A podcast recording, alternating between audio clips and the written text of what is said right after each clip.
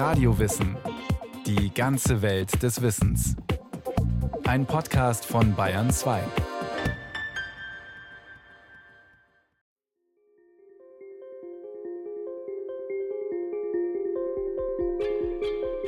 Was macht das Vermächtnis eines Politikers aus? Bei einigen sind es sicher die ganz großen Gesten, wie Willy Brandts Kniefall in Warschau oder John F. Kennedys Ich bin ein Berliner, Berliner.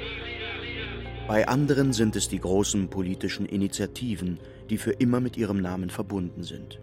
Obamacare bei Barack Obama, die große amerikanische Gesundheitsreform. Oder bei Gerhard Schröder, die Agenda 2010. Und Ronald Reagan wird uns für immer als der letzte große kalte Krieger in Erinnerung bleiben. Ein Aufrüster, der die USA mit einem Raketenschirm aus dem Weltall unverwundbar machen wollte. Sehr viel weniger bekannt ist, dass alle diese Initiativen gar nicht von den Politikern stammen, die für sie berühmt sind. Auch nicht aus ihren Parteien oder Ministerien. Obamacare, die Agenda 2010 und die amerikanische Raketenabwehr wurden alle zunächst in sogenannten Thinktanks erdacht, also in mehr oder weniger unabhängigen Denkfabriken, die ihren Einfluss oft im Hintergrund ausüben. Zunächst aber, wie alles anfing. Vor fast 100 Jahren in den 1920ern. Das hat zu tun mit der Entwicklung eines immer umfassenderen Wohlfahrts- und Sozialstaats. Und da ist Stichwort New Deal, Roosevelt, also 20er, 30er Jahre. Professor Wienand Geller, Politikwissenschaftler an der Uni Passau und Autor eines der wenigen umfangreichen Bücher über Thinktanks in den USA und Deutschland. Für ihn ist die Entstehung der Thinktanks das Resultat eines immer komplizierteren politischen Systems, mit dem die Politiker ohne Beratung nicht mehr zurechtkommen. In Amerika geschieht dies spätestens durch den sogenannten New Deal, ein massives Konjunkturprogramm, mit dem Präsident Roosevelt das Land aus der Wirtschaftskrise führt.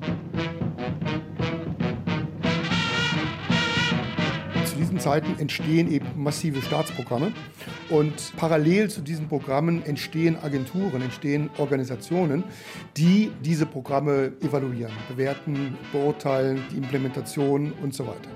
Einige der Thinktanks, die in den 1920er und 30er Jahren gegründet werden, gehören bis heute zu den ganz großen Politikberatungsinstituten der Vereinigten Staaten. Das Carnegie Endowment, das sich vor allem um die Außenpolitik bemüht, und die Brookings Institution in der Wirtschafts- und Sozialpolitik.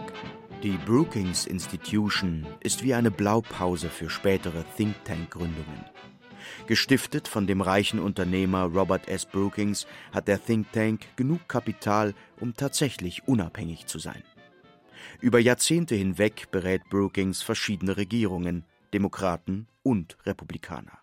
Und an dem Institut wird relativ intensiv eigene politische und wirtschaftswissenschaftliche Forschung betrieben.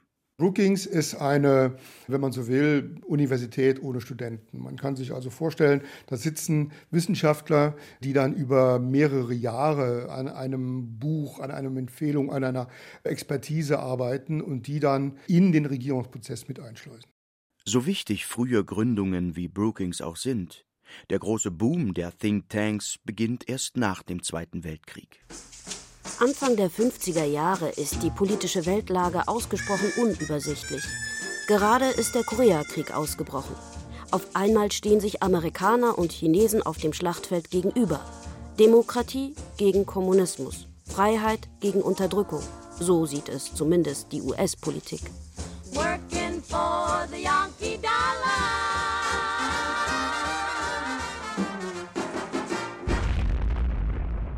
Gleichzeitig beginnt das Wettrüsten mit den Sowjets. 1949 testet die Sowjetunion ihre erste Atombombe. Drei Jahre später entwickeln die USA eine Waffe, deren Zerstörungskraft noch hundertmal größer ist, die Wasserstoffbombe. Für die Außen- und Militärpolitik ändert die nukleare Bewaffnung alles. Die alten Strategien werden quasi über Nacht völlig nutzlos. Generäle und Politiker halten das mächtigste Waffenarsenal der Geschichte in ihren Händen und sind sich alles andere als sicher, wie sie damit umgehen sollen. Es gibt schlicht keinen Plan für einen Atomkrieg. Schließlich haben sich Kriegstaktiken bisher immer auf Erfahrungswerte stützen können, doch niemand hat Erfahrung im Einsatz von Hunderten von Wasserstoffbomben. Was die Politiker und Militärs brauchen, ist eine neue Art von Forschung, eine spekulative Forschung, die mit hypothetischen Szenarien arbeitet, mit Planspielen für den Atomkrieg. Politikwissenschaftler Wienand Gellner hier entsteht auf Initiative des Pentagon die RAND Corporation in Santa Monica. RAND Research and Development, das ist die Abkürzung. Und die RAND Corporation ist die erste, die hier massive Steuerungsprogramme, kybernetische Programme entwickelt. Die RAND Corporation, gegründet Ende der 40er Jahre, wird zum Archetypen eines neuen Typs Think Tank. Auf dem Papier völlig unabhängig, tatsächlich jedoch mit starken Verbindungen ins Pentagon, zur Rüstungsindustrie und ins Weiße Haus. Das Gründungskapital stammt vom Flugzeugbauer Douglas und die entscheidende Initiative zur Etablierung des Thinktanks kommt von einem Luftwaffengeneral. Schnell gründen sich weitere Thinktanks, von denen viele nach dem gleichen Prinzip funktionieren wie die Rand Corporation. Die Rand Corporation wird auch zum Auffangbecken für Forscher aus dem Manhattan-Projekt, also dem Team, das die ersten Atombomben entwickelt hat. Erstens braucht Rand die Expertise der Forscher für die Beratung des US-Militärs. Zweitens finden die Forscher hier ein ganz ähnliches Forschungsumfeld vor wie im Manhattan-Projekt.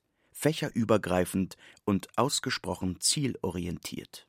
Und drittens, durch die Verbindung zum Militär haben die Forscher an manchen Thinktanks Zugang zu Mitteln und Einrichtungen, von denen normale Uniforscher nur träumen können. Ich meine, bei der Rand Corporation ist es ganz evident, da reicht der Anruf beim Pentagon und dann ist die Tür geöffnet.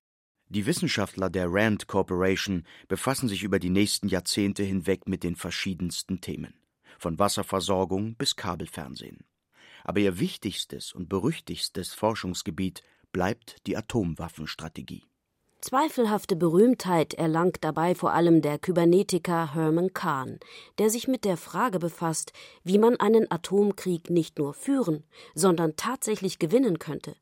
Das, so Kahn in einem Fernsehinterview, sei nämlich durchaus möglich, wenn auch mit gewissen Verlusten. Konkret rechnet Kahn mit 90 Millionen Toten auf amerikanischer Seite. Das bedeutet aber auch, dass immer noch 90 Millionen Amerikaner überleben würden. Und das, so Kahn, sei doch immer noch eine große Nation.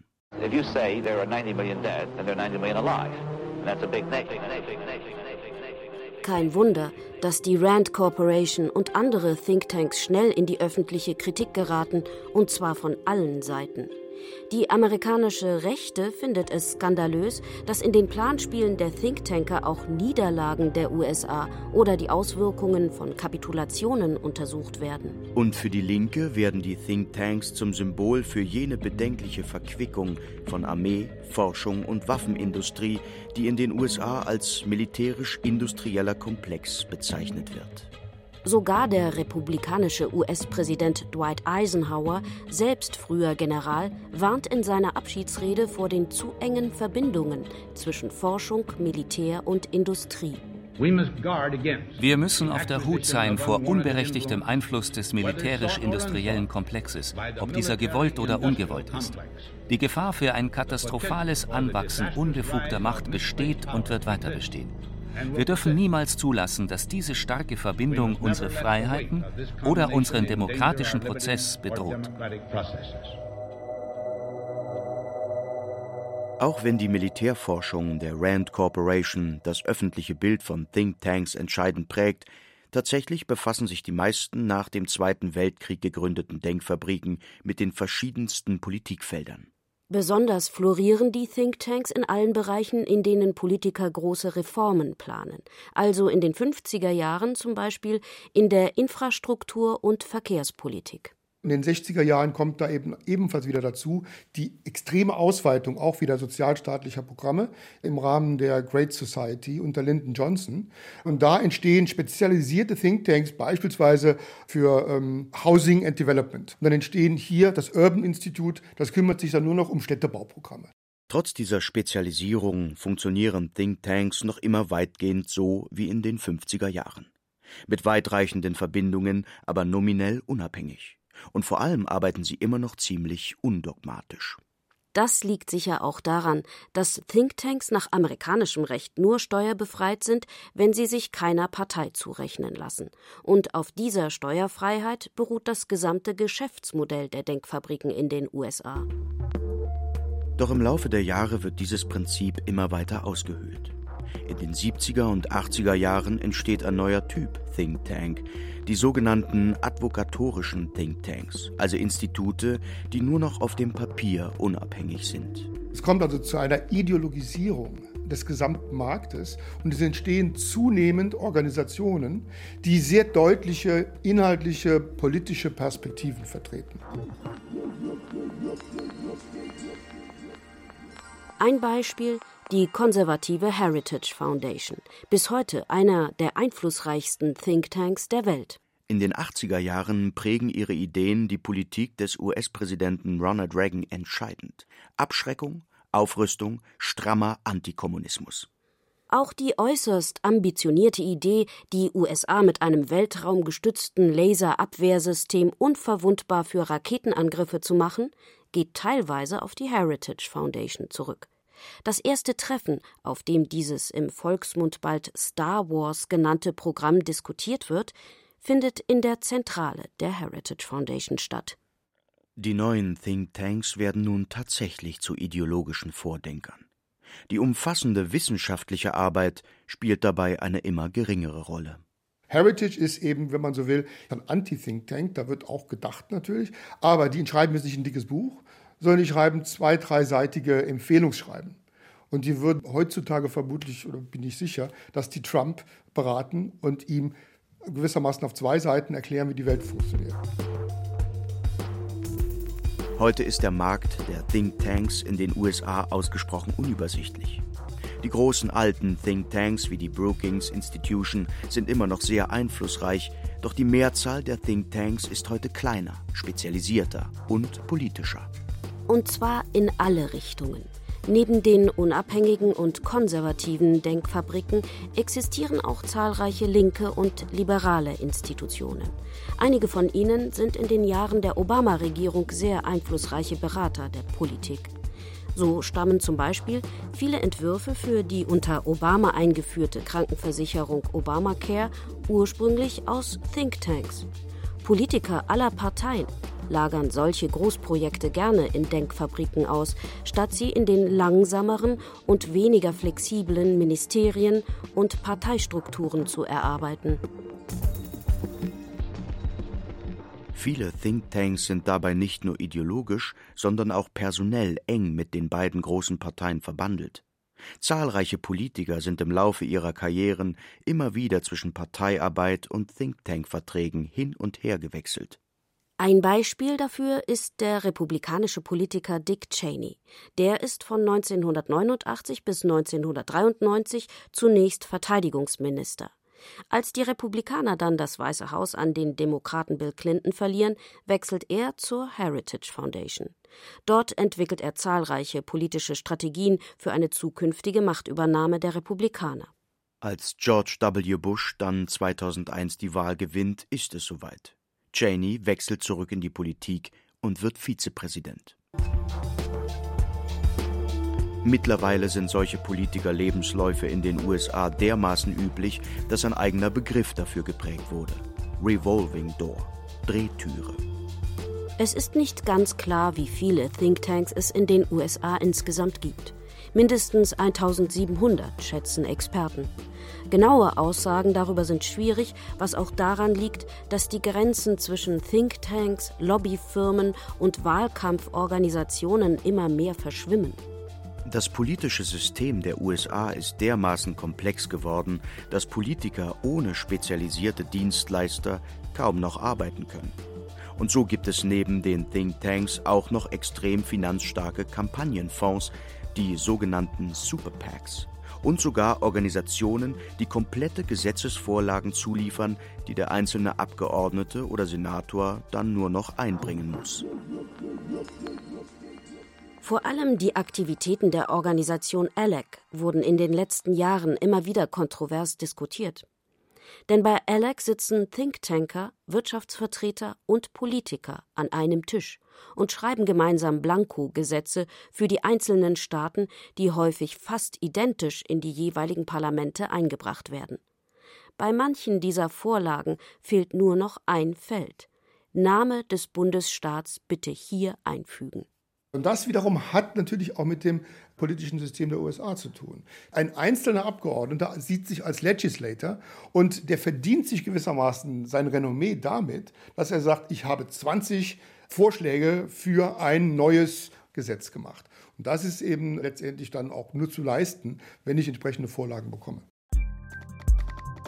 Auch wenn die amerikanischen Thinktanks sehr spezifisch auf das politische System der USA abgestimmt sind, das Grundprinzip hat sich in den letzten Jahrzehnten zum Exportschlager entwickelt. Thinktanks gibt es in Singapur genauso wie in Kenia oder Australien. In Europa ist Großbritannien Thinktank Spitzenreiter. In Deutschland allerdings schienen Thinktanks lange Zeit kaum eine Rolle zu spielen. Das liegt vor allem daran, dass ihre Funktion, also die politische Beratung, hierzulande von den Stiftungen der großen Parteien übernommen wird. Der Konrad-Adenauer-Stiftung der CDU zum Beispiel oder der SPD-nahen Friedrich-Ebert-Stiftung. Der Politikwissenschaftler Dr. Rudolf Speth ist Experte für Lobbyismus, Politikberatung in Deutschland. Er arbeitet selbst sowohl für Universitäten als auch für Thinktanks und politische Stiftungen. Ich glaube, das ist eine deutsche Spezialität. Die parteinahen Stiftungen, die gibt es ja in kaum einem anderen Land in der gleichen Form. Das sind ja multifunktionale Gebilde, weil die haben ja nicht nur Think Tank-Charakter, sondern die betreiben auch politische Bildung, die betreiben Auslandskontakte und so weiter. Die haben viele Büros in ganz unterschiedlichen Ländern. Die haben viele unterschiedliche Aufgaben und eine Aufgabe ist auch Informationen für Regierungen, für die Politik bereitzustellen.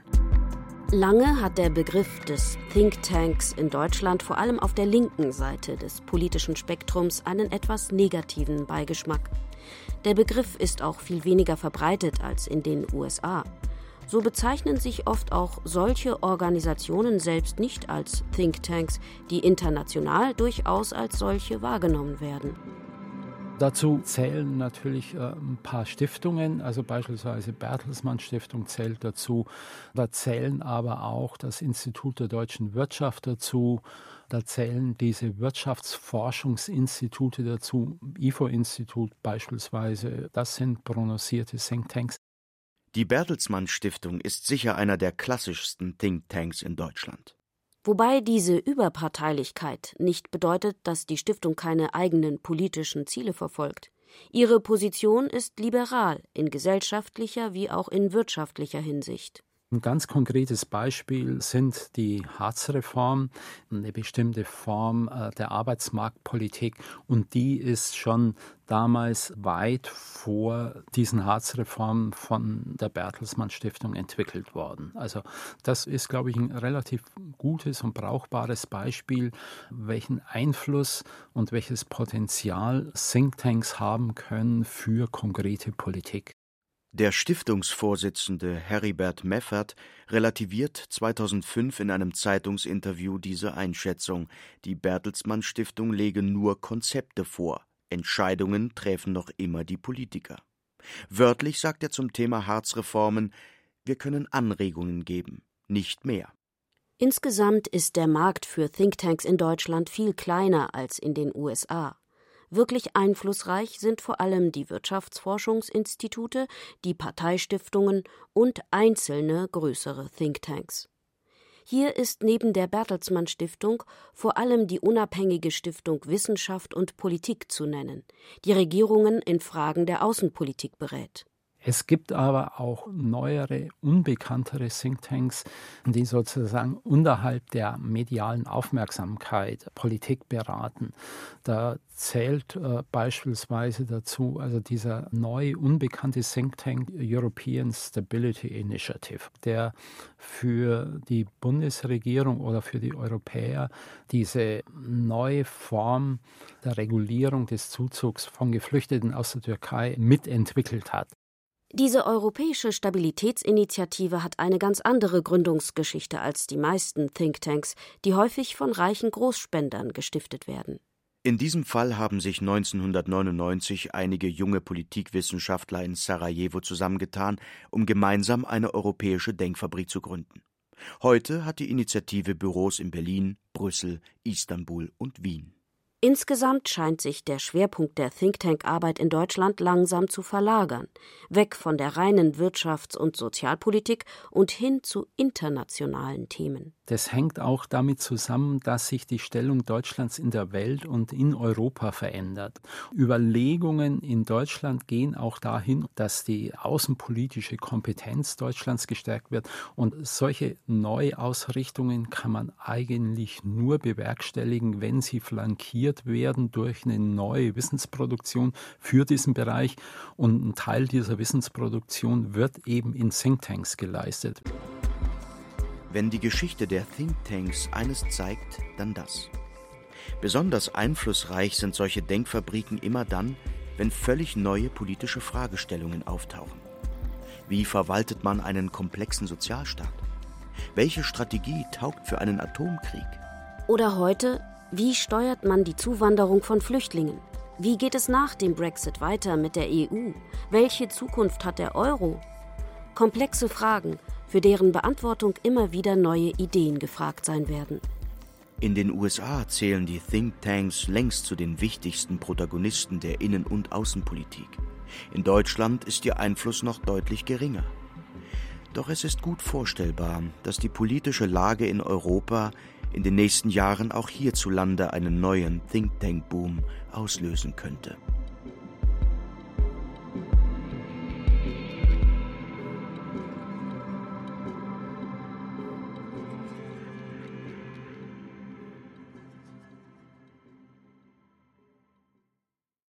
Sie hörten Denkfabriken Starke Macht im Hintergrund von Klaus Urich. Es sprachen Ann-Isabel Zils, Jenja Lacher und Friedrich Schloffer. Ton und Technik Cordula Vanschura, Regie Christiane Klenz. Eine Sendung von Radio Wissen.